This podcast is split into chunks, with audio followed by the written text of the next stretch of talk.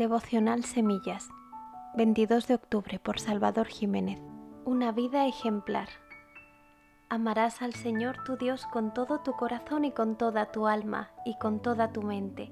Este es el primero y grande mandamiento, y el segundo es semejante. Amarás a tu prójimo como a ti mismo.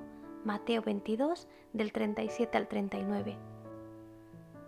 Viendo los tiempos que vivimos y cómo actúa la sociedad en general, me doy cuenta de que cada vez más las personas se enfocan más y más en sí mismos.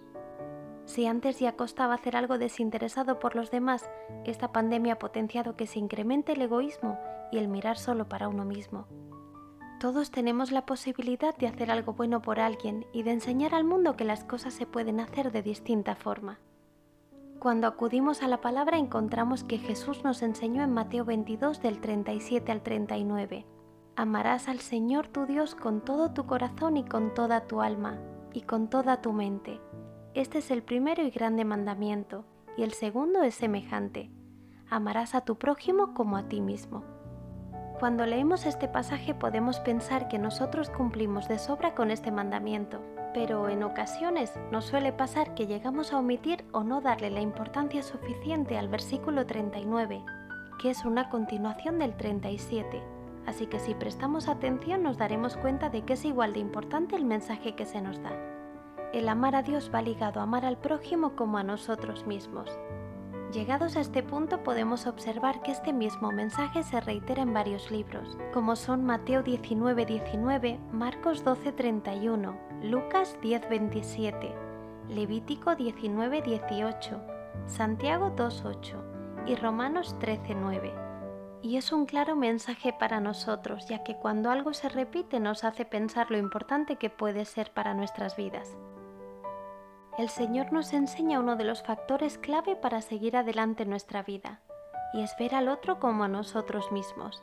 Pero si criticamos, odiamos, rechazamos a los otros, tal vez no nos amemos a nosotros mismos, o esto sea porque en los demás no vemos las cualidades o modelos que vemos en nosotros, o mejor dicho, que creemos ver en nosotros. Y entonces, ¿qué significa amarse a uno mismo? un día escuché una frase que contestaba muy bien a esta pregunta. Amarse a uno mismo es ser agradecidos y estar satisfechos con lo que somos y con lo que Dios nos da. Así Dios puede intervenir en nosotros y nos hace mejores, para de esta forma poder amar como Él ama.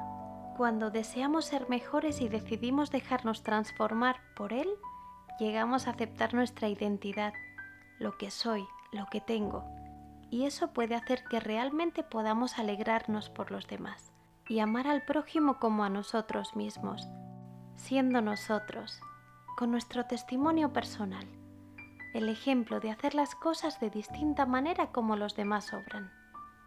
En una sociedad que mira lo que más le conviene debemos de ser luz, porque a veces queremos que los cambios se produzcan en otros, pero el cambio siempre empieza en uno mismo y podemos ser ejemplo para que los demás puedan experimentar el trato de Dios en sus vidas y puedan ser transformados.